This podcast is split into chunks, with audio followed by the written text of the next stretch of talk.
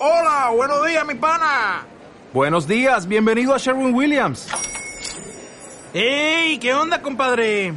¿Qué onda? Ya tengo lista la pintura que ordenaste en el ProPlus app. Con más de 6.000 representantes en nuestras tiendas listos para atenderte en tu idioma y beneficios para contratistas que encontrarás en aliadopro.com. En Sherwin Williams somos el aliado del PRO. Hola, bienvenidos al podcast de la novela 60 metros cuadrados. En este episodio podéis escuchar mis comentarios a la segunda parte del capítulo 38. Y esta segunda parte del capítulo 38, leída por Sofía Cano, ya está disponible en las diferentes plataformas. Y mi nombre es Miguel Ganzo Mateo, el autor de la novela. Y bueno, estamos en mitad de este capítulo 38, que además es el penúltimo capítulo de la novela, y me doy cuenta como a la hora de hacer los comentarios, pues eh, es cada vez menos complicado porque, eh, bueno, pues al principio estaba siempre midiendo con pinzas que podía comentar y que no podía comentar para no desvelar asuntos de la novela. Y ahora, pues como, como ya os estaréis dando cuenta los oyentes, eh, que se van cerrando o al menos em, completando muchos temas, pues ya no, no hay tanto riesgo de ir desvelando cosas. Y en esta parte, por ejemplo, en concreto, el tema que, que se cierra o que se completa y del cual pues avanza mucho es el tema de pues de Niklas, de su asunto que si era un espía ruso o no era un espía ruso, que, mm, que bueno, pues por el tono de cómo iba contando, no tenía mucha pinta de que fuese a ser un espía ruso, pero tampoco Laura lo descartaba del todo. Y, mm, y aquí en este capítulo pues se cierra, o se completa esa información, ¿no? Y, y bueno, lo del tema del, de Niklas como espía ruso apareció un poco de, de casualidad. Eh, yo intenté, a ver, esta es mi segunda novela y, y estoy todavía aprendiendo un montón de cosas, ¿no?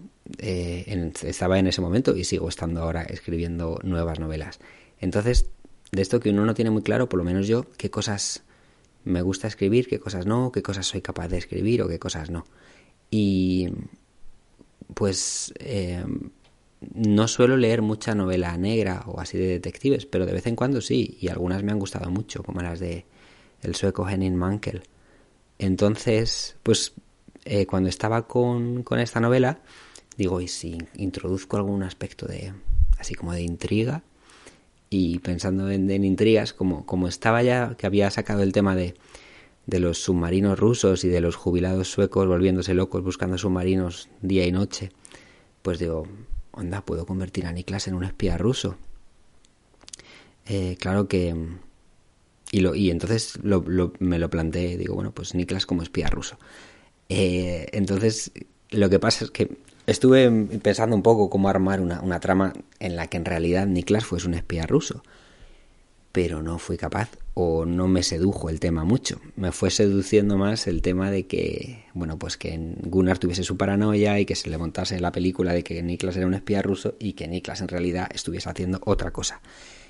Y esa otra cosa que Niklas iba a estar haciendo, en un principio tampoco tenía muy clara cuál iba a ser, pero luego como que se me fueron encajando las piezas. Y Claro, yo hay dos temas que tenía abiertos en la novela y que eran bastante importantes. Y uno de ellos era el del campo de entrenamientos militares, eh, cerca de la casa de Laura. Eh, bueno, lo había mencionado unas cuantas veces y era un, es un tema que, me apetecía tratar y que he tratado ¿no? en la novela. Y otro tema mm, más, incluso que he tratado más, es el tema de los refugiados eh, afganos y sirios, bueno, y demás sitios, pero sobre todo afganos y sirios en Suecia y en concreto en el norte, en, en el Jokkmokk y en todo el Norrbotten. Eh, entonces eran dos temas paralelos, pero con, pensando en, qué rol ponerle a Niklas y de repente até, cabos y, y junté los dos temas porque es que claro, están trágicamente unidos. El tema de los ejercicios militares con aviones de países de la OTAN y los bombardeos en Siria y en Afganistán. Eh, porque, bueno, pues una empresa militar en las que entrenan, en, en Afganistán hubo una intervención tal cual de la OTAN, en Siria no ha sido una intervención de la OTAN, sino una guerra, eh, una guerra civil con participación también de Estados Unidos y de Rusia y demás países, pero, Pero bueno, que los aviones entrenando en, en, en la zona de Yokmok, pues es muy posible que algunos de esos aviones que, que prueban a tirar sus bombas en lugares, eh, iba a decir deshabitados, pero no deshabitados, sino de los cuales han evacuado a gente para poder hacer sus entrenamientos militares, pues estos, estos mismos aviones son los aviones que han bombardeado los lugares de donde vienen los refugiados que acaban en Yokmok también. Entonces, el, el, cerrar el círculo eh, de, esa, de esa tan trágico, pues, pues al final me vino con el personaje de Niklas y con su con su trama real. Eh, no, no, es que fuese un espía, sino que era un activista eh, por el por el desarme, por, el desarme ¿no?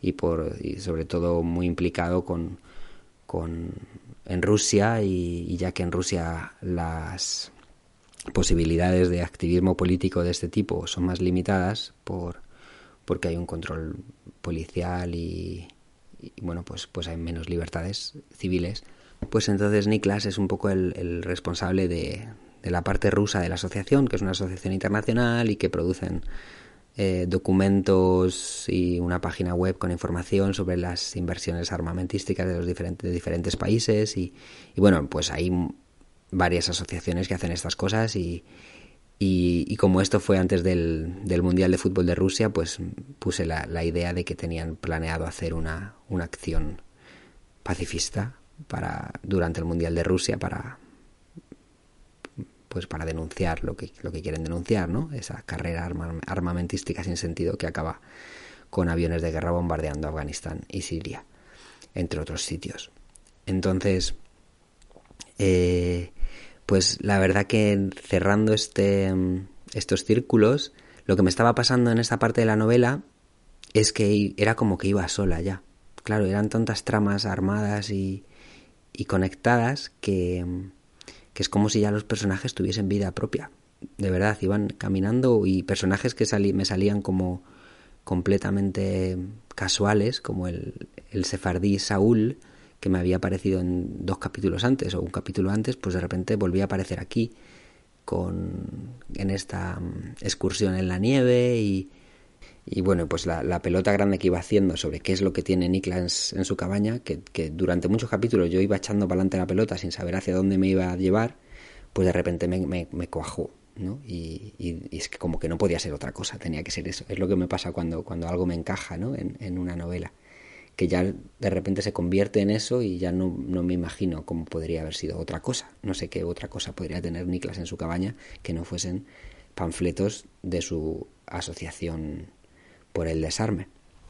Así que, así que nada, esta era un poco la, la historia de, de, esta trama, o la trastienda de la historia, ¿no? Cómo ha ido surgiendo el tema de, de Niklas espía, de Niklas activista y, y cómo en este, en este capítulo, pues ya acercándome al final, Laura lo, lo resuelve. Bueno, no lo, lo resuelve, se lo cuenta a sí misma y así, en, en, ese contárselo a sí misma, pues nos lo cuenta a nosotros también.